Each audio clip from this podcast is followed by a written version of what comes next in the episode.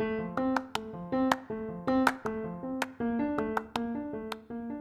buenas tardes. El día de hoy nos encontramos con un nuevo podcast sobre las matemáticas, un poco más específico la aplicación de la elipse en la vida cotidiana. Pero antes de empezar, daré una breve introducción sobre la elipse.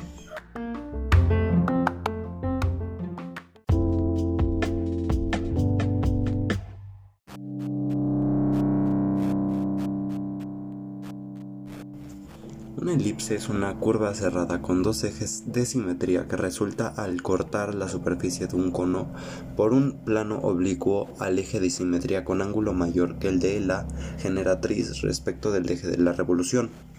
Una elipse que gira alrededor de su eje menor genera un esforoide achatado, mientras que una elipse que gira alrededor de su eje principal genera un esforoide alargado.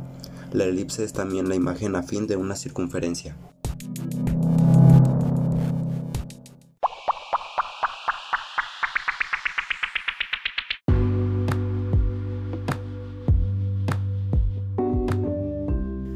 A continuación explicaré la aplicación de la elipse en la astronomía.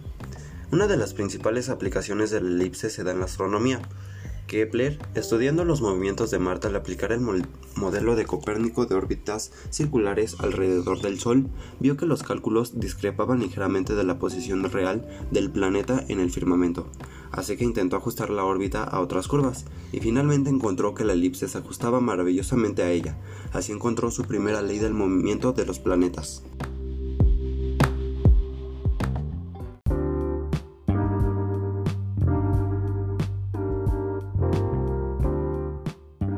Las tres leyes sobre el movimiento planetario de Kepler son los planetas se mueven en órbitas elípticas, uno de cuyos focos es el Sol.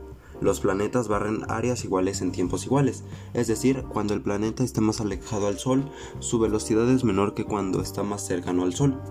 El afelio y el perihelio son los dos únicos puntos de la órbita en los que el radio, vector y la velocidad son perpendiculares. Y la última ley, el cuadrado del periodo de un planeta es proporcional al cubo de su distancia media, al Sol. Kepler encontró sus leyes empíricamente, pero fue Newton, utilizando el cálculo diferencial que acaba de inventar y su modelo de gravitación universal, quien probó dichas leyes.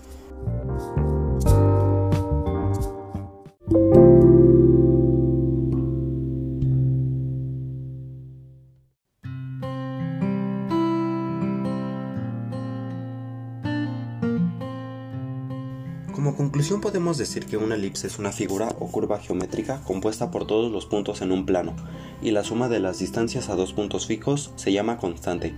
Fue estudiado por Menechims y por Euclides, y su nombre se atribuyó a Polonio de Pérgamo. Espero que les haya gustado. Hasta luego.